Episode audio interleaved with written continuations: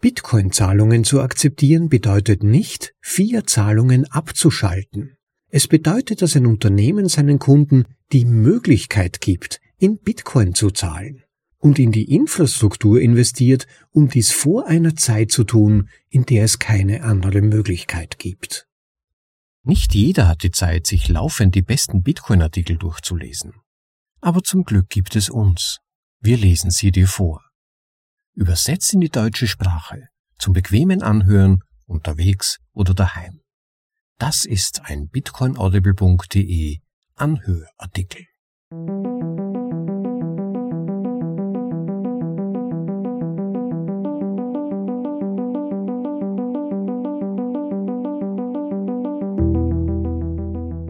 Willkommen zur Folge Nummer 140 von bitcoinaudible.de, dem Podcast mit den besten Artikeln aus dem Bitcoin Space, für euch vorgelesen, zum bequemen Anhören, ob unterwegs oder daheim. Ein Post des Users GameCube vom 18. Dezember 2013 im bekannten Bitcoin Talk Forum. Ich hodle! Ich habe diese Überschrift zweimal getippt, weil mir bereits beim ersten Mal aufgefallen ist, dass ich mich vertippt hatte. Sie ist immer noch falsch, aber naja, es ist eben Wochenende. Meine Freundin ist in einer Lesbenbar unterwegs und der Bitcoin-Preis ist total abgestürzt. Warum halte ich? Ich sage euch warum. Der Grund ist der, dass ich weiß, dass ich ein schlechter Trader bin. Ja, ihr guten Trader könnt einfach so mir nichts, dir nichts erkennen, wann wir uns auf einem Hoch und wann wir uns in einem Tiefpunkt befinden und einfach so eine Million machen. Kein Problem, Bro. Die sogenannten Weak Hands, die schwachen Hände, agieren auf die gleiche Weise und machen sich ständig Gedanken wie, oh mein Gott, alles fällt, ich muss verkaufen.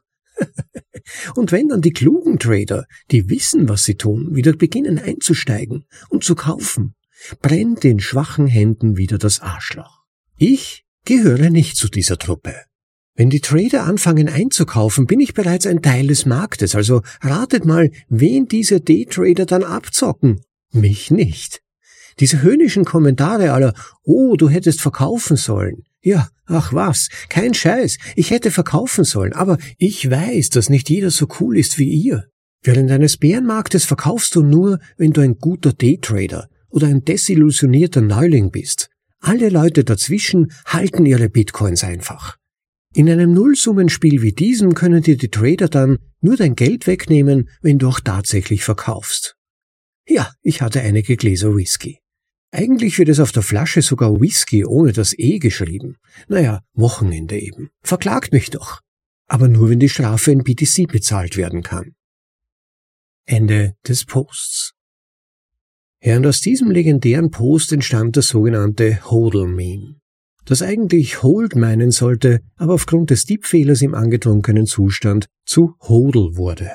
Ja, und daraus hat sich dann, wie wir alle wissen, eine richtig gehende Bewegung, eines der wichtigsten Grundprinzipien im Bitcoin-Space entwickelt, demzufolge es wichtig wäre, seine Bitcoin zu hodeln und nicht auszugeben oder womöglich gar damit zu spekulieren.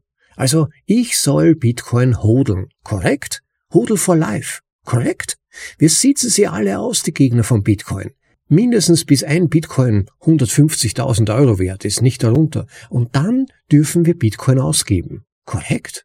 Hm, naja, die Frage ist, ob diese Logik so funktioniert, besonders wenn wir wollen, dass Bitcoin auch verwendet wird, dass Bitcoin nicht nur Wertspeicher bleibt, sondern auch zu echt verwendbarem Geld wird, zum sogenannten Medium of Exchange bzw. Tauschmedium für Wert. Aber ab wann sollte dieser Prozess beginnen? Erst ab einem bestimmten Preis? Ich glaube, viele von uns denken hier zu starr und verkennen dabei den natürlichen Prozess der Evolution von Geld. Genau das versucht in seinem heute vorgelesenen Text auch Parker Lewis zu erklären, einer der renommiertesten Autoren im Bitcoin Space, der kürzlich damit für einige Diskussionen und Aha-Erlebnisse gesorgt hat. Hört mal rein, er erklärt darin wie üblich mit recht vielen Worten, aber auch viel Substanz seine Überlegungen. Und vielleicht werden danach auch einige von euch nicht nur hodeln, sondern auch ein bisschen mehr spadden. Das neueste Meme, das das englische Wort spend ähnlich wie das ursprüngliche Wort hodel verhunzt und in Bitcoin-Manier ummodelt. Also viele interessante Momente wünsche ich euch beim Anhören des Textes, der betitelt ist mit Die Bezahl mich in Bitcoin Theorie von Parker Lewis. Im Originaltitel Pay Me in Bitcoin Theory. Heute wird der Bitcoin vor allem als langfristiges Wertaufbewahrungsmittel verwendet. Ich gehe davon aus, dass sich Bitcoin von einem außergewöhnlichen Wertaufbewahrungsmittel, wenn auch volatil und etwas globig in der Handhabung, zu einer Währung entwickeln wird, die täglich verwendet wird und den direkten Handel mit Waren und Dienstleistungen erleichtert. Und dass letztendlich praktisch alle Waren und Dienstleistungen auf der Welt sowohl in Bitcoin bepreist als auch in Bitcoin gehandelt werden. Bitcoins Endspiel ist es, ein Preissystem zu werden, und das folgende beschreibt, wie ich den Beginn dieses Übergangs sehe. Hier ist zunächst meine Zahl mich in Bitcoin-Theorie zusammengefasst. Erstens, jemand muss verstehen, warum Bitcoin Wert speichert, um damit bezahlt werden zu wollen. Zweitens, Empfang von Bitcoin-Zahlungen ist am Ende des Tages eine Bilanzentscheidung. Drittens, Händler werden die Umstellung auf Bitcoin-Zahlungen vorantreiben, aus diesem Grund. Viertens, speziell Händler, die verstehen, warum Bitcoin Wert speichert. Fünftens, Geschäftsinhaber haben letztlich die Kontrolle darüber, welche Währung sie akzeptieren. Sechstens, Bitcoin auszugeben kann für Verbraucher sowohl rational als auch irrational sein. Siebtens, Bitcoin auszugeben ist rational, wenn der Händler Wertschätzung erfährt und in Bitcoin spart. Achtens, Bitcoin-Zahlungen zu akzeptieren bedeutet nicht, keine Fiat-Zahlungen zu akzeptieren.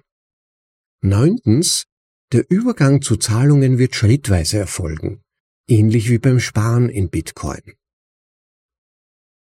Endgame vom Wertspeicher zur Rechnungseinheit. Bitcoin als Preissystem.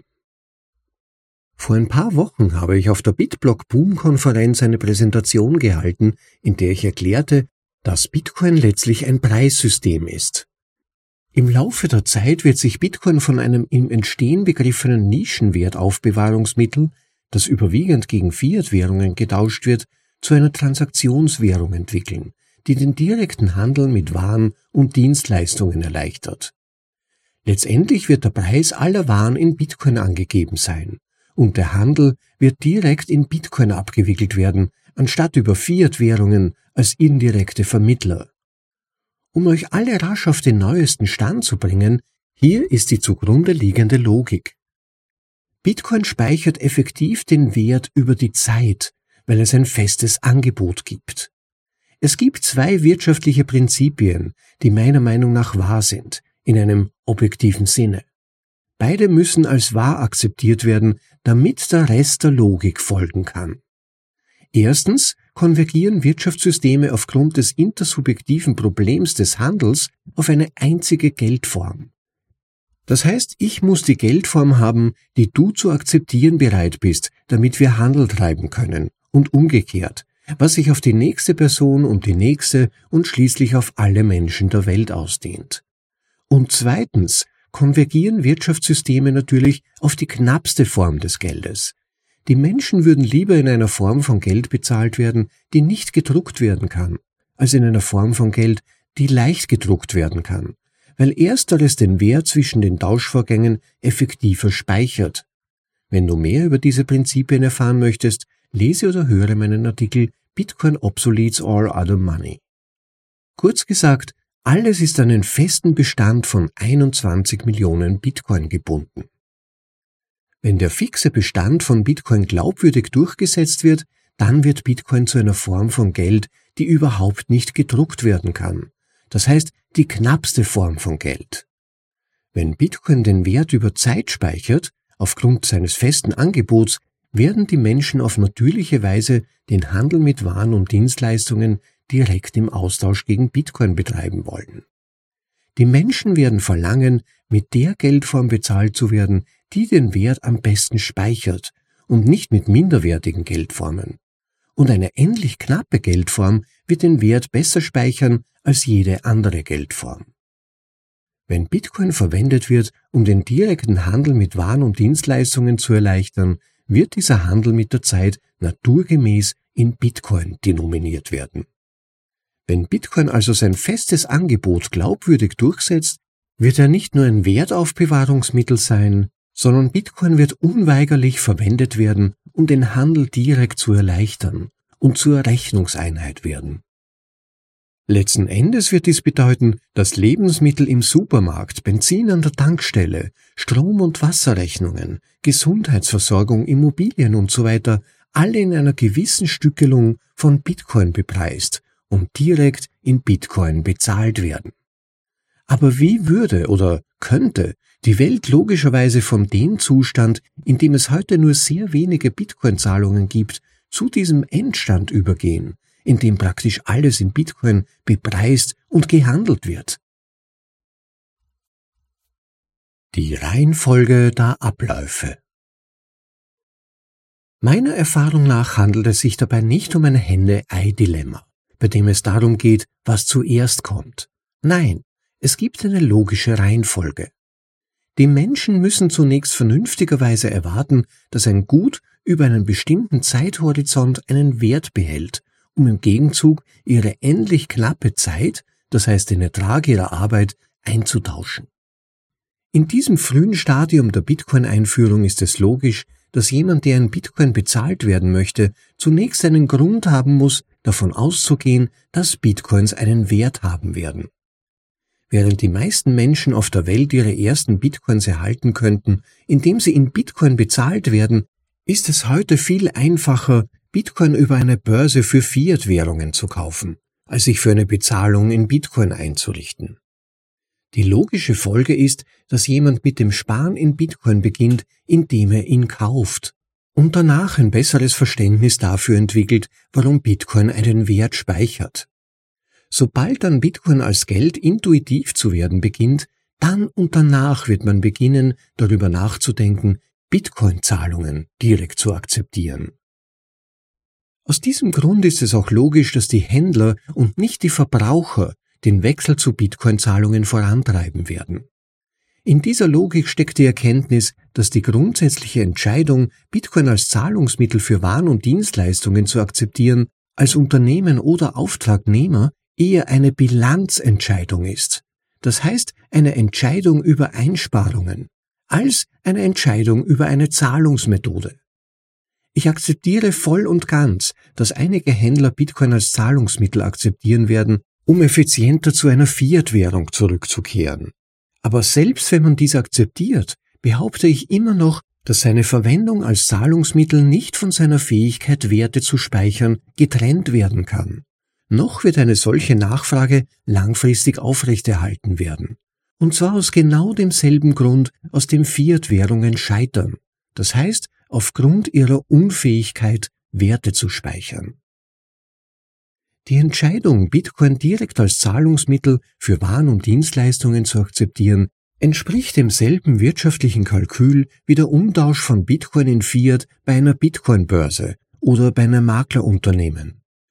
Sobald eine Person herausgefunden hat, dass Bitcoins Wert speichern und warum, folgt logischerweise die Idee, dass die Annahme von Bitcoin als Zahlungsmittel dasselbe ist wie der Kauf von Bitcoin.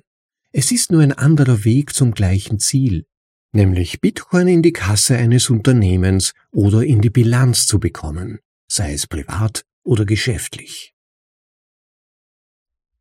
Die Annahme von Bitcoin als Zahlungsmittel ist eine bilanzielle Entscheidung. Wenn du kein Bitcoin-Miner bist, das heißt, wie die meisten Menschen, gibt es nur zwei Möglichkeiten, Bitcoin zu erwerben. Du kannst dich in einer Fiat-Währung bezahlen lassen und diese bei einer Bitcoin-Börse in Bitcoin umtauschen oder von Kunden direkt in Bitcoin bezahlt werden. Wenn ich sage, dass die Annahme von Bitcoin als Zahlungsmittel eine bilanzielle Entscheidung ist, dann deshalb, weil das wirtschaftliche Kalkül an die Fähigkeit von Bitcoin gebunden ist, einen Wert zu speichern. Genauso wie wenn man den Kauf von Bitcoin in Betracht ziehen würde. Wenn Bitcoin den Wert über einen längeren Zeitraum speichert, wirst du logischerweise beides anstreben. Den Kauf von Bitcoin und die Annahme von Bitcoin als Zahlungsmittel für Waren und Dienstleistungen. Wenn Bitcoin keinen Wert über die Zeit speichert, wirst du wohl keines von beiden anstreben. Wenn du dich dazu entschließt, persönlich in Bitcoin zu sparen, weil er effektiv Wert speichert, wirst du logischerweise auch zu dem Schluss kommen, dass dein Unternehmen, wenn du ein Unternehmen führst, Bitcoin in seiner Bilanz halten sollte.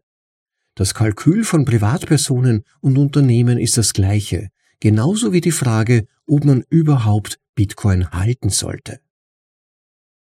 Der einzige Unterschied besteht darin, wie man Bitcoin erwirbt. Ob man seine Zeit und Waren bzw. Dienstleistungen gegen Fiat eintauscht und dann Bitcoin erwirbt oder ob man einfach direkt vorgeht und die Zwischenhändler ausschaltet, indem man Waren und Dienstleistungen direkt gegen Bitcoin tauscht. Ich akzeptiere auch, dass Menschen mit Bitcoin spielen oder spekulieren oder einfach versuchen, mehr Fiat-Geld zu verdienen und keine Ahnung haben, dass der grundlegende Grund für die Nachfrage nach Bitcoin darin besteht, dass es eine bessere Form von Geld ist. Das ändert jedoch nichts an dem grundlegenden Grund, warum es überhaupt einen Markt für Bitcoin gibt. Zwei Dinge können zur gleichen Zeit wahr sein. Die sogenannten Krypto-Degens und professionelle Investoren können mit Bitcoin zocken und versuchen mehr Fiat-Geld zu verdienen, während es gleichzeitig wahr bleibt, dass die gesamte langfristige Nachfrage nach Bitcoin von seiner Verwendung als Geld herrührt, nämlich seiner Fähigkeit, Werte über einen längeren Zeitraum zu speichern und den Handel zu erleichtern. Auf einer grundlegenden Ebene, sobald jemand feststellt, dass Bitcoin Wert speichern wird, ist es logisch, die Bitcoin so effizient wie möglich zu erwerben. Das wirtschaftliche Kalkül ist zwar dasselbe, aber der Erhalt von Bitcoin-Zahlungen ist ein direkterer und effizienterer Weg als das Bewegen von Geld durch das Fiat-System, um dann Bitcoin zu erwerben, wenn man die Bitcoin will. Der Grundgedanke ist im Wesentlichen dasselbe, aber die beiden Schienen sind grundlegend verschieden. Wenn man als Privatperson oder Händler weiß, dass man in Bitcoin sparen möchte, ist es nur logisch, dass man eine völlig andere Währung als Zwischen- und Endstufe ausschließen möchte. Auch wenn es logisch und letztlich effizienter ist, Bitcoin zu erwerben, bedeutet das nicht, dass es auf magische Weise einfacher wäre, Bitcoin-Zahlungen zu akzeptieren als Fiat-Zahlungen. Wenn du bereits für den Empfang von Fiat-Zahlungen und den Kauf von Bitcoin eingerichtet bist, erfordert die Investition für eine Infrastruktur für den Empfang von Bitcoin-Zahlungen Arbeit, was per Definition mehr Arbeit bedeutet. Und zweifelsohne gibt es Reibungsverluste, die über die bloße Einrichtung für den Empfang von Bitcoin-Zahlungen als Unternehmen oder Auftragnehmer hinausgehen, vor allem aus steuerlichen und buchhalterischen Gründen. Und dennoch ist es logisch, trotz des Eindrucks größerer Reibungsverluste an der Oberfläche. Wenn Bitcoin als besseres Wertaufbewahrungsmittel fungiert, ergibt sich alles aus diesem Punkt. Es gibt eine Menge Reibung im Fiat-System. Außerdem ist diese Reibung schwer zu erkennen und schwer zu quantifizieren. Die zentralisierten Schienen und Drosselstellen schaffen Risiken. Das Halten von Geld und Rückbuchungen schaffen Risiken. Die Solvenz oder Zahlungsunfähigkeit der Banken als Schienen schaffen ein Risiko. Die Abwertung der Währung, die sich zufällig beschleunigt, ist die größte Risikoquelle und Quelle von Reibungsverlusten des Fiat-Systems. Überall fallen Kosten an, und diese Kosten summieren sich. Die meisten Menschen spüren oder sehen das vielleicht nicht jeden Tag, aber die Risiken sind dennoch vorhanden. Die Risiken werden mit der Zeit jedoch für immer mehr Menschen erkennbar, insbesondere für diejenigen, die bereits herausgefunden haben, warum Bitcoin Wert speichert und warum Fiat-Währungen das Gegenteil tun. Letztlich warten diese Menschen entweder darauf, dass sich das Fiat-System bis zu dem Punkt verschlechtert, an dem es nicht mehr funktioniert, bevor sie Bitcoin-Zahlungen erhalten, oder sie schaffen sich schon lange vorher Ausweichmöglichkeiten. Dies ist tatsächlich auch der einzig logische Schritt für jemanden, der bereits zu dem Schluss gekommen ist, dass Bitcoin eine überlegene Form von Geld ist. Die Frage ist nur, wann man sich zum Handeln entschließt, was in aller Regel von der Art des Geschäfts oder der Beschäftigung und der Wahrnehmung der relativen Reibung abhängt. Händler werden logischerweise die Umstellung auf Bitcoin-Zahlungen vorantreiben. Nicht jeder hat die gleiche Fähigkeit oder Entscheidungsmacht, in Bitcoin bezahlt zu werden. Das sollte selbstverständlich sein. Ein Angestellter eines großen Unternehmens hat wenig Macht, einem großen Arbeitgeber zu diktieren, ihn in Bitcoin zu bezahlen. Genauso kann es sein, dass ein Kleinunternehmer keine Kunden hat, die bereit oder in der Lage wären, in Bitcoin zu bezahlen, was zwangsläufig zur Wahrnehmung von Hürden beiträgt. Das mag zwar stimmen, aber der Anreiz, Bitcoin als direkte Zahlung für Waren und Dienstleistungen zu erhalten, bleibt dasselbe. Und er zieht jeden, der herausgefunden hat, warum Bitcoin eine überlegene Form von Geld ist, wie Gravitationskraft zu diesem Punkt. In praktisch allen Fällen wird diese Verschiebung vom Händler und nicht vom Verbraucher vorangetrieben. Hauptsächlich aus dem Grund, dass es sich dabei um eine bilanzielle Entscheidung handelt, mehr als alles andere. An dieser Stelle führt der Autor zwei Beispiele für die Unterschiede zwischen kundengetriebenen und händlergetriebenen Bitcoin-Zahlungen an. Das kundengetriebene Modell ist, kann ich Sie in Bitcoin bezahlen? Bitte akzeptieren Sie Bitcoin als Zahlungsmittel, denn ich möchte Sie in Bitcoin bezahlen und Sie sollten in Bitcoin sparen, denn es ist eine bessere Form des Geldes. Versus händlergetriebene Zahlungen. Zahlen mich in Bitcoin. Bitte bezahlen Sie mich in Bitcoin, denn ich bevorzuge Bitcoin, weil es eine bessere Form von Geld ist. Der Händler ist derjenige, der letztendlich die Entscheidung trifft, und der Händler ist auch derjenige, der in die Infrastruktur investieren muss. Es gibt größere Reibungsverluste im Vorfeld, wenn man Bitcoin als Zahlungsmittel akzeptiert, als wenn man es nicht tut, fast per Definition. Die einzige Möglichkeit, wie ein Händler, das heißt ein Geschäftsinhaber, dies vernünftig tun kann, ist, wenn er oder sie oder gemeinsam ein Vorstands- oder Managementteam versteht, warum Bitcoin eine bessere Form des Geldes ist und dass das Unternehmen durch die Akzeptanz von Bitcoin als Zahlungsmittel eine weniger offensichtliche Quelle von Reibungsverlusten reduziert und oder ein langfristiges Risiko eliminiert. Das Schlüsselwort ist langfristig. Unternehmen planen auf lange Sicht. Die rationale Entscheidung, Bitcoin-Zahlungen zu akzeptieren, kommt nicht zustande, weil ein Verbraucher ein Unternehmen, das Bitcoin nicht versteht, in Bitcoin bezahlen möchte. Es geschieht, weil eine Person oder mehrere Personen, die ein Unternehmen leiten, herausgefunden haben, warum Bitcoin eine bessere Form des Geldes ist und dass es in ihrem langfristigen Interesse ist, Bitcoin-Zahlungen zu akzeptieren. Rationalität und Irrationalität des Ausgebens von Bitcoin. Wenn ein Unternehmen Fiatgeld, zum Beispiel Dollar will, und ein Verbraucher dasselbe Fiatgeld hat, wäre es für eine Einzelperson weitaus sinnvoller, einfach in Fiat-Währung zu bezahlen, als in Bitcoin zu zahlen und den Händler dann in Fiat umwandeln zu lassen. In fast allen Fällen. Ja, es gibt Grenzfälle. Aber wenn der Händler in der gleichen Fiat-Währung bezahlt werden möchte, die du besitzt, und der Händler nicht in Bitcoin spart, wäre es einfach irrational, größere Reibungsverluste für den Käufer, die Privatperson und den Verkäufer, den Händler zu verursachen, wenn der Verkäufer nur Fiat-Geld möchte. Wenn nun der Händler Bitcoin will und die Person Bitcoin hat, wird Bitcoin als Zahlungsmethode für beide Parteien rational.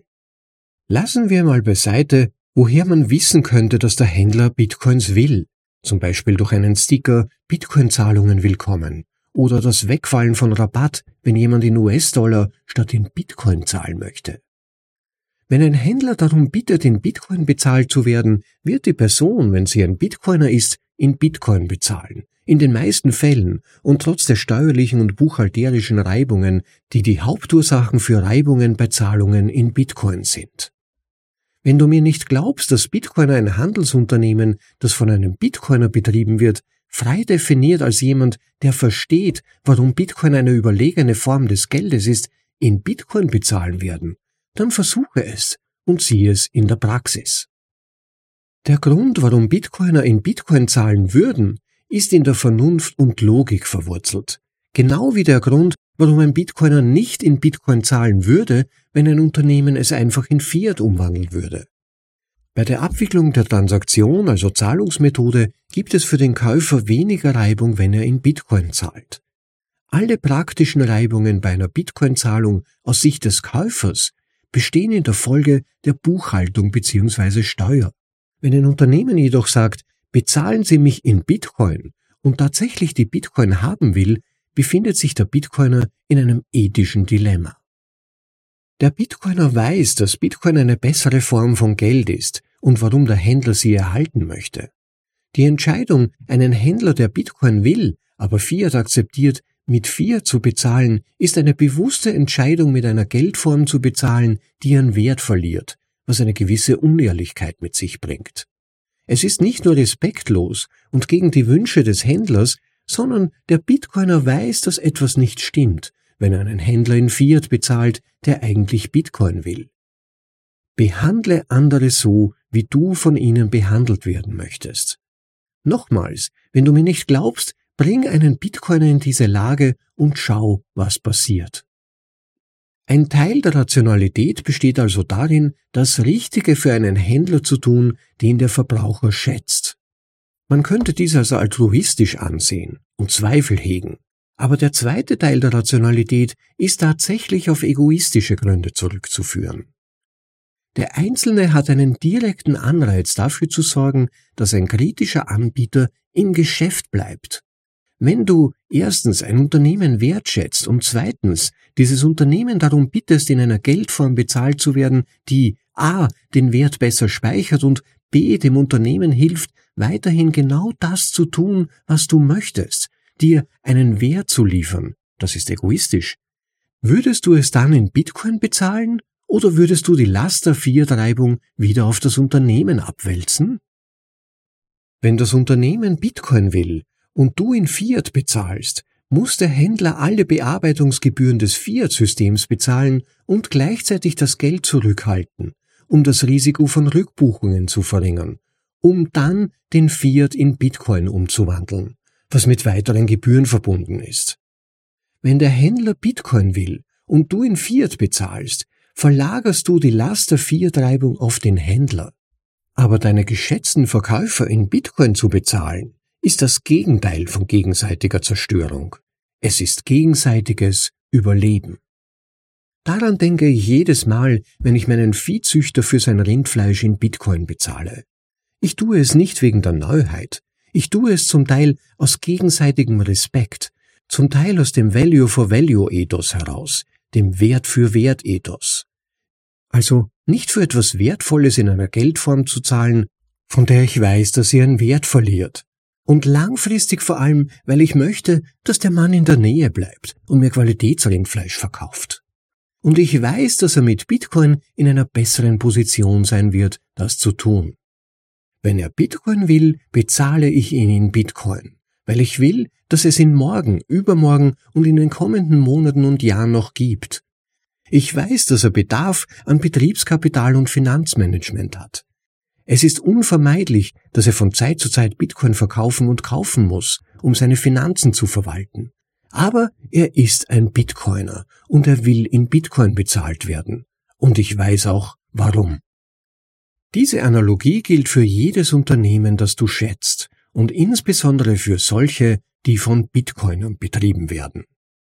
Wenn du weißt, dass ein Unternehmen von Bitcoinern geführt wird und sie dich bitten, in Bitcoin zu zahlen, hast du einen rationalen und egoistischen Grund, sie in Bitcoin zu bezahlen.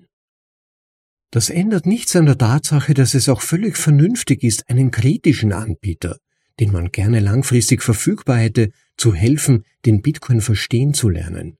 Aber kaufe diesem Anbieter das Buch Der Bitcoin Standard und helfe ihm zuerst zu verstehen, warum Bitcoin mit der Zeit an Wert gewinnt. Da gibt es keinen Weg oder eine Abkürzung drumherum. Ein Händler muss zuerst logisch verstehen, warum er oder sie in Bitcoin sparen sollte, bevor er sie direkt im Austausch für Waren und Dienstleistungen verlangt. Der Händler, der Bitcoin versteht, wird unweigerlich und zwangsläufig die Umstellung auf Bitcoin-Zahlungen vorantreiben. Weil beide Parteien den Austausch des Wert und die Anreize verstehen müssen, damit es rational ist und umgekehrt, warum es tatsächlich nicht irrational ist und nicht nur eine weitere Hürde oder Quelle größerer Reibung. Übergang statt alles oder nichts. Eine Sache, die akademische Ökonomen, Zentralbanker und Finanzfachleute der Wall Street gleichermaßen verwirrt, ist das Verständnis, wie Bitcoin gleichzeitig unglaublich volatil und eine überlegene Form von Geld sein kann. Oberflächlich betrachtet scheint dies eine widersprüchliche Aussage zu sein. Die bessere Frage ist jedoch, warum verhindert die Volatilität nicht die Annahme von Bitcoin als Geld? Der Hauptgrund ist, dass es sich nicht um ein Alles- oder Nichts-Dilemma handelt. Bitcoin existiert nicht in einem Vakuum. Wenn Menschen zum ersten Mal mit dem Sparen in Bitcoin beginnen, tun sie dies in der Regel mit einem begrenzten Verständnis und setzen daher einen kleinen Prozentsatz ihrer Ersparnisse ein, zum Beispiel ein bis fünf Prozent der liquiden Mittel. Die Volatilität von Bitcoin wird effektiv gedämpft und durch andere, weniger volatile Vermögenswerte ausgeglichen, so dass jede Person vom Sparen in einem überlegenen Wertaufbewahrungsmittel profitieren kann, das zufällig auch volatiler ist. Dieses Konzept, dass das Sparen in Bitcoin nicht alles oder nichts ist, ist logischerweise der Grund, warum die Volatilität von Bitcoin die Annahme als Geld oder als Wertaufbewahrungsmittel nicht verhindert. Das gleiche gilt für Zahlungen. Die Entscheidung, Bitcoin als Zahlungsmittel zu akzeptieren, ist nicht alles oder nichts. Die Einrichtung einer Infrastruktur, die Bitcoin-Zahlungen akzeptiert, bedeutet nicht, dass alle Fiat-Schienen als Teil derselben logischen Entscheidung aufgegeben werden müssen. Der Mensch ist rational. Bitcoin-Zahlungen zu akzeptieren bedeutet nicht, Fiat-Zahlungen abzuschalten. Es bedeutet, dass ein Unternehmen seinen Kunden die Möglichkeit gibt, in Bitcoin zu zahlen. Und weiter sind die Infrastruktur investiert, um dies vor einer Zeit zu tun, in der es keine andere Möglichkeit mehr gibt. Jedes Unternehmen, das mit der Akzeptanz von Bitcoin wartet, bis es keine andere Möglichkeit mehr gibt, weil seine Fiat-Währung hyperinflationiert, wird wahrscheinlich nicht überleben. Oder zumindest wird es diesem Unternehmen viel schwerer fallen zu überleben, als wenn es früher gehandelt hätte. Die Entscheidung, in die Bitcoin-Zahlungsinfrastruktur zu investieren, bevor sie als notwendig erachtet wird, ist genau das, die Wahrnehmung der Notwendigkeit. Für jemanden, der versteht, warum Bitcoin Wert speichert, wäre es stattdessen eine logische und rationale Maßnahme, ein Unternehmen und die eigene Zukunft vor der Fragilität des Fiat-Systems zu schützen, bevor diese schmerzhaft offensichtlich wird. Und obwohl es Menschen oder Unternehmen geben mag, die die Fähigkeit und Macht haben, 100% der Einnahmen in Bitcoin zu verlangen, wird der Übergang zu Bitcoin-Zahlungen in den meisten Fällen logischerweise ebenso schrittweise erfolgen wie der Übergang zum Sparen in Bitcoin. Wenn ein Unternehmen beispielsweise 2% der Einnahmen in Bitcoin und 98% der Einnahmen in Dollar oder einer anderen Fiat-Währung einnimmt, muss das Unternehmen möglicherweise nie wieder in Dollar umrechnen. Erhält das Unternehmen jedoch einen zu hohen Prozentsatz der Einnahmen in Bitcoin, kann es das Betriebskapital bei Bedarf regelmäßig in Dollar zurücktauschen. Genau wie beim Sparen in Bitcoin ist die Umstellung auf Bitcoin-Zahlungen ein schrittweiser und progressiver Prozess, der viel einfacher ist, als es auf den ersten Blick scheint. Alles beginnt damit, dass ein Händler es für notwendig oder klug hält, seinen Kunden die Möglichkeit zu geben, in Bitcoin zu zahlen, um das Risiko für die Zukunft und auf lange Sicht zu verringern. Ich könnte argumentieren, dass alle Unternehmen Bitcoin als Zahlungsmittel akzeptieren sollten. Die Wahrheit ist, dass dies nur auf Unternehmen zutrifft, die von Unternehmern geführt werden, die zuerst verstehen, dass es eine bilanzielle Entscheidung ist, dies zu tun weshalb Bitcoin den Wert speichern wird. Und dass der Hauptanreiz darin besteht, das Risiko für ein Unternehmen von den vier Zahlungsschienen weiter zu verringern. Elon Musk ist ein perfektes Beispiel. Seine Unternehmen kauften eine Menge Bitcoin und im Fall von Tesla wurde sogar die Möglichkeit geschaffen, Bitcoin als Zahlungsmittel für Autos zu erhalten. Es wurde jedoch öffentlich deutlich, dass er Bitcoin nicht verstand und später verkauften seine Unternehmen vorhersehbar die meisten, wenn nicht sogar alle Bitcoins in der Finanzabteilung. was Kosten ohne Nutzen verursachte, weil das erforderliche Wissen zunächst nicht vorhanden war. Es ist der Händler und nicht der Verbraucher, der die Umstellung auf Bitcoin-Zahlungen vorantreiben wird. Aber im Hinblick auf die frühe Akzeptanz werden es logischerweise diejenigen sein, die glaubhaft verstehen, warum Bitcoin im Laufe der Zeit an Wert gewinnen wird. Ohne dieses Wissen werden die Händler enttäuscht und frustriert sein. Und das Bezahlen bzw. Empfangen von Bitcoin ist ansonsten sowohl für den Verbraucher als auch für den Händler irrational, wenn nicht das Unternehmen tatsächlich in Bitcoin sparen will. Es geht auch nicht um alles oder nichts, es wird eine Verschiebung sein. Es fängt damit an, dass ein Händler eine Infrastruktur aufbaut und den Verbrauchern die Möglichkeit gibt, mit Bitcoin zu bezahlen. Mit Bitcoin zu bezahlen bedeutet, in diese Option zu investieren und sich nicht ins eigene Fleisch zu schneiden. Aber selbstgefällig zu sein und erst dann in die Infrastruktur zu investieren, wenn es offensichtlich notwendig ist, könnte auf lange Sicht genauso schlimm sein, wenn nicht sogar noch schlimmer. Wann werden Händler Bitcoin-Zahlungen auf breiter Front annehmen? Wenn genügend Händler verstehen, dass Bitcoin eine bessere Form des Geldes ist. So einfach ist das. Wenn du ein Bitcoiner bist, fange an darum zu bitten, in Bitcoin bezahlt zu werden. Oder wenn du ein Unternehmen führst, gib deinen Kunden zumindest die Möglichkeit, dich in Bitcoin zu bezahlen. Wenn du es nicht bist, lese den Bitcoin Standard oder mein bald erscheinendes Buch Gradually Then Suddenly.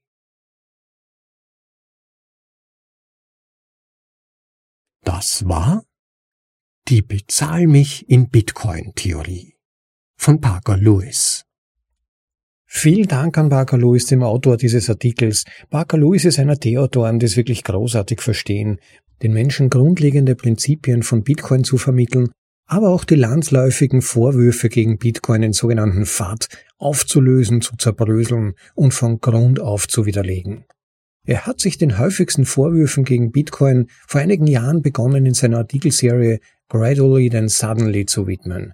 Und da gibt's mittlerweile schon eine ganze Serie von Artikeln, die Vorwürfe wie zum Beispiel eben Bitcoin verbraucht zu viel Energie, dass Bitcoin besonders beliebt bei Kriminellen wäre, dass Bitcoin eines Tages gebannt werden würde, also verboten werden würde, dass Bitcoin ein Pyramidenschema ist und so weiter und so weiter. Zu jedem dieser Themen gibt's zum Teil sehr lange Artikel, sehr, sehr ausführlich und diese Vorwürfe werden dort fundamental von ihm widerlegt. Wirklich sehr empfehlenswert. Einige davon könnt ihr auch auf Apricot Media finden, zum Teil sogar auch vorgelesen.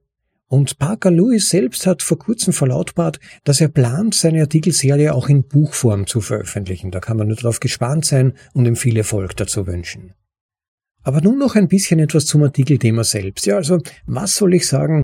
Auch meine ursprüngliche Prägung war definitiv in Richtung Hodeln. Ich habe sehr früh gelernt, dass man sich mit dem Traden von Bitcoin eigentlich vor allem die Finger verbrennt. Da muss man schon wirklich ein ausgebuffter Trader sein, mit viel Erfahrung. Heutzutage kämpft man da ja auch schon gegen Computer mittlerweile. Das ist nicht mehr so wie in den ersten Tagen, wo man noch gemütlich einfach kaufen, verkaufen konnte, sondern man muss dann schon wissen, was man tut und auch ein gutes Verständnis der Marktzyklen haben. Das heißt, wenn überhaupt, das ist meine Beobachtung im Laufe der Jahre, funktioniert eigentlich noch am besten, die großen Zyklen zu traden. Also der Klassiker gewissermaßen, wenn der Kurs nach oben geht, dann tendenziell verkaufen und wenn der Kurs unten ist, also Bärenmarkt, dann so viel wie möglich kaufen. Das funktioniert für die meisten am besten, aber auch das klingt leichter als es ist.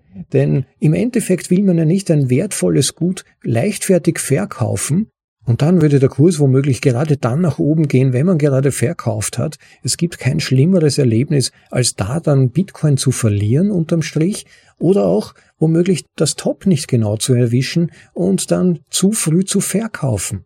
Und darauf nimmt dann eben auch der in meiner Einleitung erwähnte User, der den Begriff Hodel geprägt hat, Bezug, indem er eben sagt, am besten ist es einfach nur zu hodeln, damit fährt man am sichersten. Und das funktioniert tatsächlich auch für die meisten Bitcoiner erfahrungsgemäß am besten.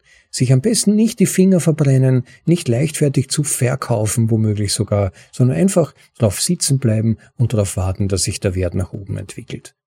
Aber der Punkt ist eben, wenn wir nur halten, Ja, wie soll dann jemals eine echte Wirtschaft, eine Bitcoin-Wirtschaft entstehen? Und träumen wir nicht alle von Hyperbitcoinisierung? Wie sollte die aber möglich sein, wenn alle nur auf ihren Bitcoin sitzen bleiben?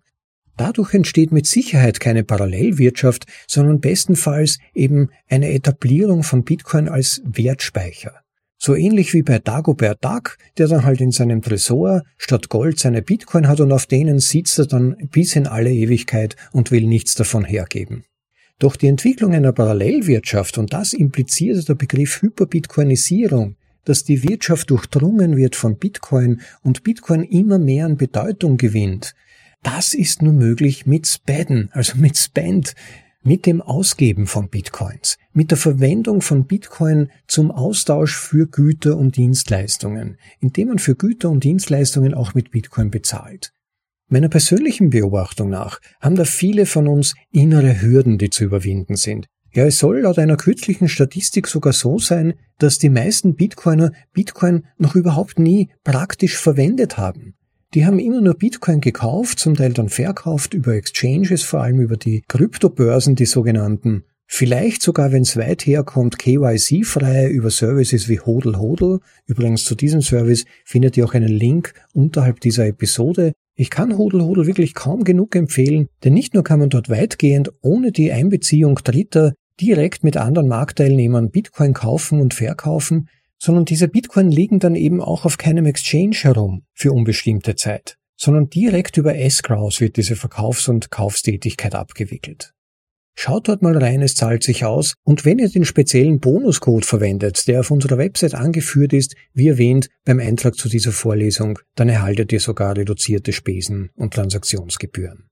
Aber um zu meinem eigentlichen Punkt zurückzukommen, viele Bitcoiner scheinen sich tatsächlich immer noch unsicher zu fühlen, wenn es darum geht, Bitcoin direkt im realen Leben, also abseits der Börsen und Exchanges, also mit anderen Personen, zu senden, zu empfangen, dafür vielleicht sogar Lightning zu benutzen, die entsprechenden Wallets einzusetzen, Teile ihres Cold Storage, also ihrer langfristig gespeicherten Bitcoin auf eine Wallet zu transferieren und diesen meist deutlich geringeren Anteil von Bitcoin für die Verwendung im realen Leben dann auf einer sogenannten Hot Wallet zu halten, eben wie gesagt auch in einer Lightning Wallet vielleicht, und diese dann zu verwenden. Das muss man wirklich mal ausprobiert haben, Leute. Nehmt die nächste Stufe auf zum echten Bitcoiner, zum Hardcore-Bitcoiner. Und Hardcore-Bitcoiner verwenden auch ihre Bitcoin. Wir wollen die Hyperbitcoinisierung. Wir wollen, dass Bitcoin nicht nur die Währung in einer Parallelwirtschaft wird, sondern auch in der Realwirtschaft so weit wie möglich. Und dazu müssen wir Bitcoin einsetzen, dazu müssen wir Bitcoin verwenden, fordern, dass Bitcoin mehr verwendet wird in der realen Wirtschaft. Und selbst dazu beitragen können wir, indem wir selbst Bitcoin ausgeben, wann immer sich eine Möglichkeit dafür bietet und gleichzeitig aber auch natürlich Bitcoin empfangen, zum Empfang anbieten, als Zahlungsmittel anzunehmen in allen Bereichen, in denen es uns möglich ist.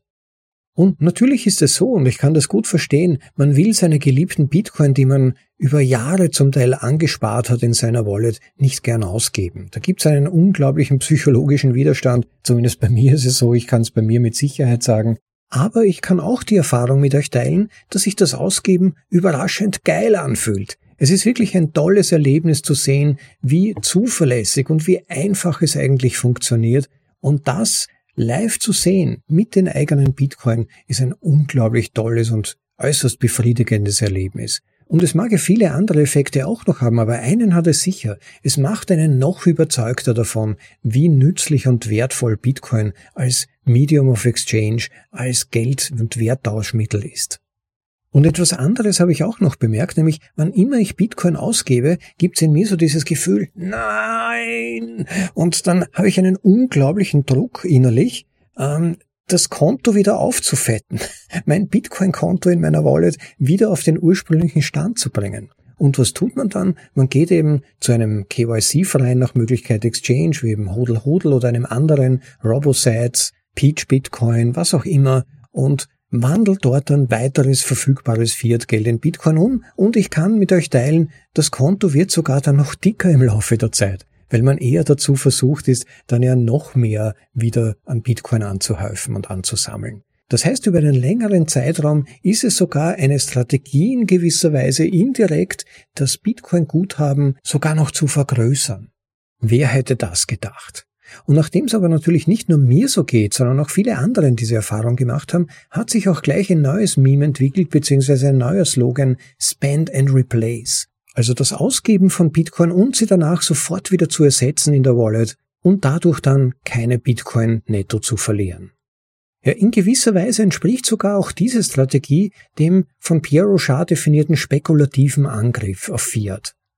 Wenn ihr von diesem Konzept noch nichts gehört habt, das ist wirklich ein fundamentaler Artikel, den man kennen sollte, von Pierre Rochard Speculative Attacks oder auch in der deutschsprachigen Übersetzung von mir vorgelesen als Episode Nummer drei auf bitcoinaudible.de. Hört da mal rein.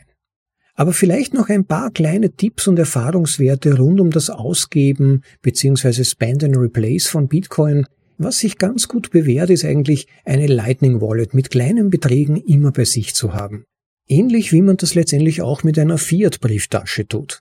Mit einer Geldbörse, in dem Euroscheine drin sind. Man trägt auch dort nicht 1000, 2000 Euro mit sich ständig herum, wobei, wenn die Inflation so weitergeht, vielleicht bald auch das, Nein, sondern man hat da vielleicht 50 Euro drin oder 150 Euro und so ein ähnlicher Betrag bewährt sich meistens auch ganz gut in einer Lightning Wallet, so dass man kleine Einkäufe, zum Teil auch ein bisschen größere Einkäufe damit problemlos jederzeit per Lightning-Zahlung abwickeln könnte. Besonders bewährt haben sich für mich persönlich zum Beispiel die Breeze Wallet, die nebenbei auch den netten Nebeneffekt hat, dass sie auch als Podcasts-Anhör-App verwendet werden kann, sogar auch mit der Möglichkeit, den Erzeugern der Podcasts während des Anhörens Satoshi, kleine Satoshi-Beträge zu schicken. Das freut die dann, wie zum Beispiel auch mich ganz besonders, wenn man ihre Arbeit auf diese Weise unterstützt. Oder zum Beispiel auch die Wallet of Satoshi, die bewährt sich da auch sehr. Blue Wallet, die hatten vor kurzem ein wenig Probleme mit den erhöhten Bitcoin-Gebühren aufgrund der Ordinals.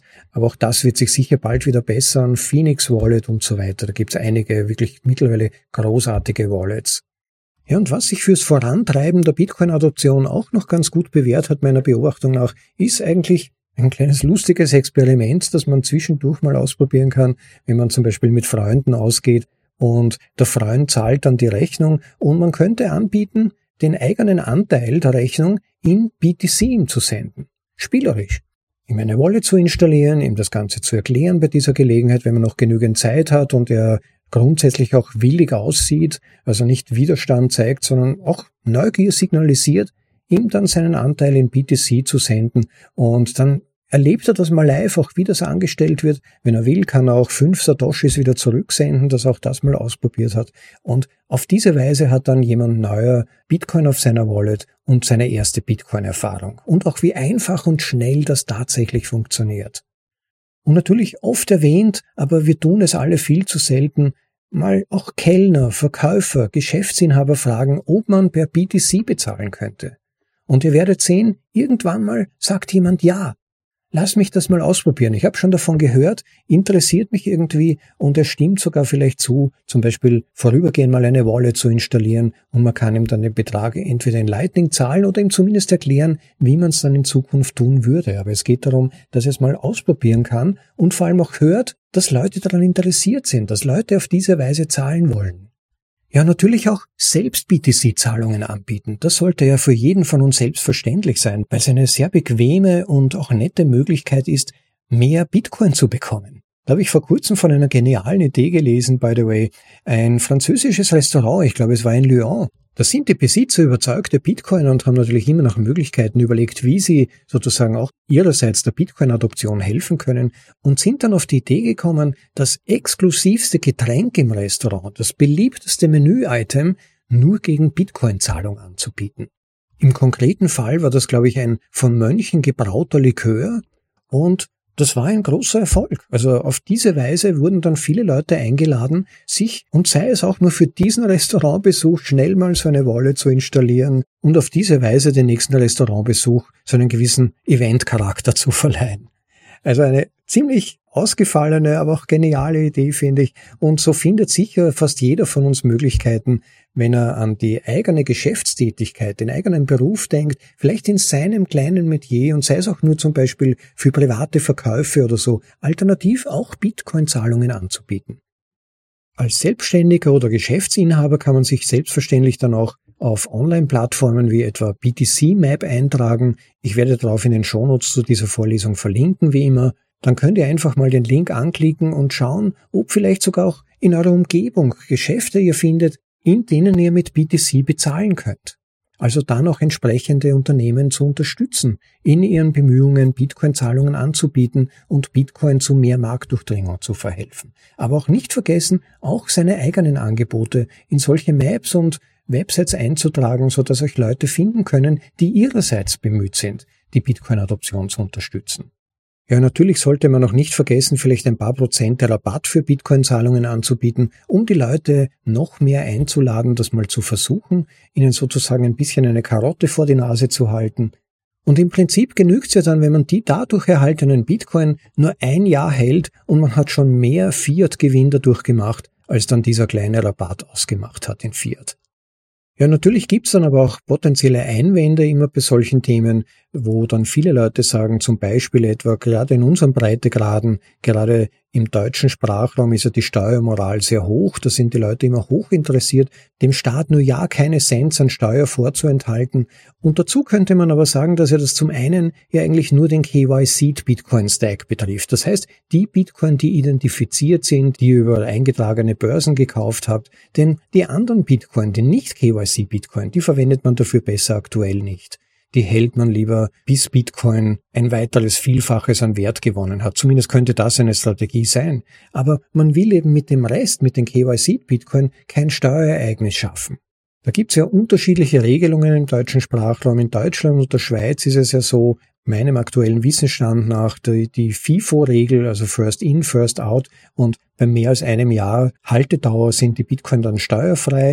In Österreich wurde vor einiger Zeit diese Regelung abgeschafft und es ist nun generell die Kapitalertragssteuer in Höhe von 27,5 Prozent fällig. Wenn sich ein Steuerereignis ergibt, das heißt, wenn man Bitcoin in Euro tauscht. Nicht beim Kauf anderer Kryptos übrigens. Aber selbst in dem Fall, und das ist tatsächlich ziemlich hart in Österreich, würde ich sagen, dass ja 27,5 Prozent immer noch geringer sind als die durchschnittliche Wertsteigerung von Bitcoin, die ja in etwa bei 150 bis 250 Prozent pro Jahr durchschnittlich liegt.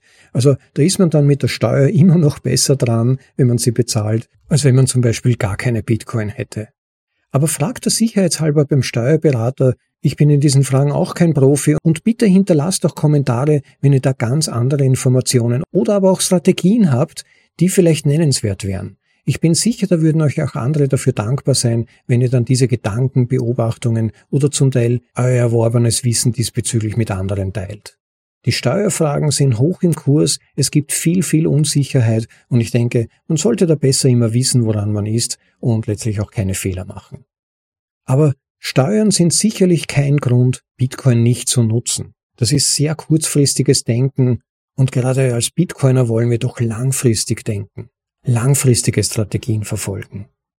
Ja, und was auch noch häufig als Einwand gebracht wird, ist die Volatilität von Bitcoin. Da sagen dann viele Leute, ja, aber wenn ich heute eine Wurstsemmel zahle und morgen wird sie dann das Doppelte kosten, wenn ich heute in Bitcoin zahle und dann morgen Bitcoin das Doppelte wert wäre, na, so ist das nicht. Also diese Zeiten sind definitiv vorbei, wo Bitcoin innerhalb von einzelnen Tagen um hunderte Prozent gesprungen ist im Wert, sei es gestiegen oder gefallen. Die Volatilität von Bitcoin nimmt definitiv ab und meistens ist sie ohnehin recht gering. Selbst wenn man über den aktuellen Bärenmarkt, also diese Flatline, die wir schon seit Monaten erlebt haben, mehr oder weniger hinweg sieht, die Kurssprünge sind nicht mehr so groß. Meistens sind sie innerhalb eines Tages ein, zwei Prozent. Wenn es gerade wild hergeht, sind es vielleicht fünf oder sechs Prozent, die es rauf oder runter geht. Und auch da gilt wieder ein ähnliches Argument, wie ich es vorher schon erwähnt habe. Auf einen größeren Zeithorizont hin betrachtet, sollten diese Schwankungen doch nicht wirklich ins Gewicht fallen. Selbst wenn man über einen Lightning oder direkte Bitcoin-Zahlung ein höherwertiges Produkt kaufen würde, also etwas, das 1000 oder 2000 Euro kosten würde, würde diese Schwankungsbreite des Kurses wirklich nur einen relativ geringen Anteil daran ausmachen. Und so ähnlich wie bei der Frage, ob ich Bitcoin-Zahlungen akzeptieren möchte mit einem Discount, dann, wenn ich zum Beispiel für fünf Prozent Discount anbiete, so eine Zahlung, dann tue ich das ja, weil mir Bitcoin viel wert ist. Und wann verändert sich schon der Kurs um mehr als fünf Prozent? Also dieses Argument zieht aus meiner Sicht nicht. Nicht mehr zumindest.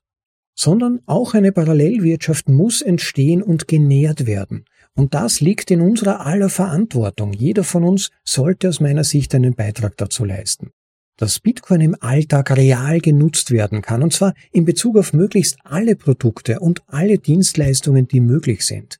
Wenn es zumindest in jedem Dienstleistungsbereich, in jedem Produktbereich auch nur einen Anbieter gibt, der Bitcoin anbietet, ja zu wem würden dann in, gerade in Krisenzeiten die Bitcoiner gehen? Überlegt euch das mal. Das ist die Zukunftsperspektive und die wird mit einer relativ hohen Wahrscheinlichkeit auch auf uns zukommen. Das heißt, wer sich da heute weitsichtig positioniert, und das hat auch Parker Lewis meiner Ansicht nach sehr treffend im Artikel beschrieben, der wird einen großen Vorteil dadurch haben, weil er nicht dann erst quasi mit heißer Nadel eine Lösung implementieren muss, und vielleicht sogar gar nicht weiß, wie das dann zuverlässig und stabil läuft, sondern er kann jetzt damit experimentieren und sich vorbereiten und vor allem auch eine Kundenbasis schaffen. Auf dem Markt bekannter werden, bekannt machen, dass man Bitcoin anbietet und hier letztendlich den Leuten eine Möglichkeit bietet, Bitcoin real zu verwenden. Ja, und wenn Menschen tatsächlich Dinge, nach denen sie suchen, damit auch kaufen können, dann werden die Leute sukzessive beginnen, Bitcoin anzunehmen weil es dann eben tatsächlich eine alternative Möglichkeit ihnen bietet. Und umgekehrt werden die Händler Bitcoin-Zahlungen anbieten, wenn Leute gezielt danach fragen. Insofern verpasst keine Gelegenheit, immer wieder in Geschäften zu fragen. Ich kann es nicht oft genug betonen. Ja, vielleicht noch ergänzend als Möglichkeiten genannt, es gibt ja auch sogenannte Bitcoin-Kreditkarten, wie sie zum Beispiel von Coinbase, Crypto.com, Spendle, ein neuer Anbieter und so weiter angeboten werden. Der Nachteil ist bei diesen Lösungen, auch wenn sie vordergründig sehr, sehr praktisch sind, weil man Bitcoin hinterlegt und damit dann in Fiat bezahlen kann, dass das meistens Debitkarten sind. Und die generieren dann ebenso Steuerevents. Das heißt, man überlegt da lieber zweimal, vielleicht findet man noch alternative Möglichkeiten oder man bleibt einfach bei direkten Bitcoin-Zahlungen. Das würde ich eigentlich am schönsten finden. Aber ich bin gleichzeitig auch Realist. Das heißt, manchmal wird man um Fiat nicht herumkommen und hier hat man dann zumindest so eine Möglichkeit zwischendrin irgendwo, wo man Fiat bezahlt, aber im Grunde Bitcoin hinterlegt. Dann natürlich die altbekannten Klassiker, das Zahlen mit Bitcoin für Flüge, Hotels, Coupons, Geschenkcoupons, wie das zum Beispiel Bitrefill auch anbietet. Einige dieser Lösungen existieren schon seit vielen Jahren und bewähren sich auch. Mitunter sind sie ein bisschen teurer als vergleichbare Angebote. Da muss man einfach ein bisschen forschen, aber findet mit ein bisschen Goodwill sicherlich Möglichkeiten, Ebenso das Zahlen für Online-Services wie zum Beispiel VPNs, da sind Bitcoin-Zahlungen sogar recht beliebt, weil es darum geht, letztendlich auch möglichst anonym Zahlungen dafür leisten zu können, damit das VPN dann auch möglichst anonym ist, wie zum Beispiel AirVPN und noch einige andere Proton VPN. All die bieten auch Bitcoin-Zahlungen an, zum Beispiel für den Kauf von Domains, für Gaming, ja, sogar für SIM-Karten kann man mittlerweile schon Bitcoin-Zahlungen immer häufiger verwenden. Aber auch viele gemeinnützige Organisationen akzeptieren Spenden per Bitcoin heutzutage. Fragt da mal nach, beziehungsweise fragt doch einfach mal nur nach, warum sie noch nicht Bitcoin-Zahlungen anbieten. Ja, und last not least natürlich auch immer mehr physische Geschäfte. Und auf die kommt's an, denn das sind die meisten, mit denen wir im realen Alltag zu tun haben. Also fragt dort doch mal nach, selbst wenn ihr die Taschen voller Fiat habt und bereit seid, in Fiat zu zahlen, wann man damit rechnen kann, dass sie auch Bitcoin-Zahlungen anbieten. Und aber dann nicht in die Falle gehen, das heißt, wenn sie es tun, dann auch wirklich mit Bitcoin zahlen. Ganz wichtig, zu seinem Wort stehen.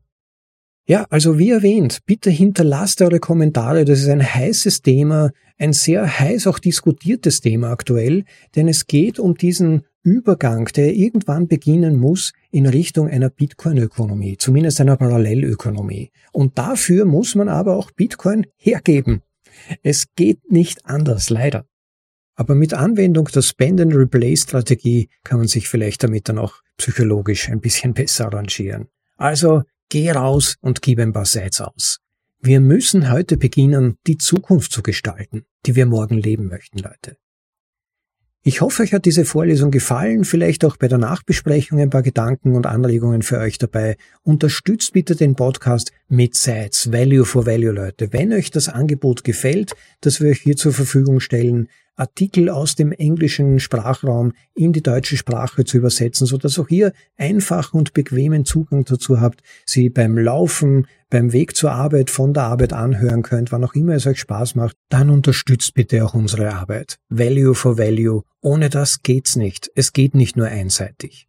Ja, und wenn ihr seid schickt, wenn ihr euch diesen inneren Stoß gebt, vielleicht auch eure Lightning Wallet mal testen wollt, ob sie überhaupt funktioniert, oder ihr zu diesen Lieblingszuhörern von unserem Angebot gehört, die uns regelmäßig auch sogar größere Beträge schicken, dann bitte vergesst nie darauf, nach Möglichkeit auch dazu zu schreiben, auf welche Vorlesung sich dieser Unterstützungsbeitrag bezieht, denn wenn ihr das nicht tut, dann kommt einfach nur eine namenlose, ohne Kontext geschickte Spende und ich weiß dann nicht mal, wofür genau und warum.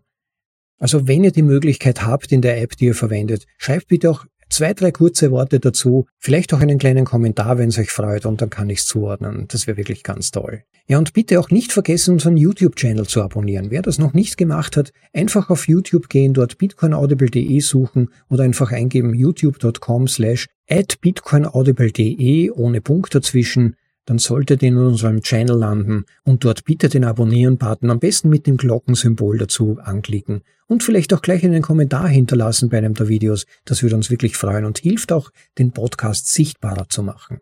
Was ganz wichtig wäre, damit sich die Message verbreitet und noch mehr Leute Bitcoin wirklich verstehen und auch kennenlernen. Ja, und auch nachher nicht vergessen, mal Hodel Hodel auszuprobieren. Schaut mal auf die Website, verwendet dazu am besten unseren Bonus-Code-Link, mit dem ihr dann gegebenenfalls Spesen sparen könnt. Und schaut mal rein auf Hodel Hodel. Es ist wirklich ein großartiges Angebot, Peer-to-Peer -Peer Bitcoin zu kaufen oder auch zu verkaufen, wenn man es nötig hat. Ja, und natürlich vergesst auch bitte nicht, den Podcast als solchen weiter zu empfehlen, sodass ihn möglichst viele Leute kennenlernen. Er ist noch viel zu wenig bekannt, sagt man mir immer wieder. Ich teile diese Ansicht natürlich, Helft bitte mit in euren Gruppen, Channels, in den Social-Media-Plattformen, in denen ihr euch bewegt, immer wieder mal Leute darauf aufmerksam zu machen, sei es auf den Podcast selbst oder einzelne Episoden und Vorlesungen, die euch besonders gefallen haben oder vielleicht gerade zu einer Diskussion passen, sodass noch mehr Leute den Podcast kennenlernen. Ja, Ansonsten vielen, vielen Dank für die gelegentlichen Unterstützungsbeiträge, die eingehen. Da gibt's manche von euch, die wirklich großherzig sind, die sich einen ganz speziellen Platz in meinem Herzen schon verdient haben. Mich motiviert das wirklich immer wieder unglaublich, kann ich euch nur sagen. Und ich setze mich dann umso lieber hin und nehme die nächste Folge auf, um sie euch wieder zur Verfügung zu stellen. Das sind die Leute, die wirklich helfen, die Bitcoin-Ökonomie mit Leben zu erfüllen und dass sich das Rad weiterdrehen kann. Vielen lieben Dank dafür. Euch allen wünsche ich noch einen schönen Tag. Genießt das Leben, genießt die Sonnenstrahlen und bis zum nächsten Mal. Lasst euch gut gehen. Ciao. Bis dann. Euer Rob.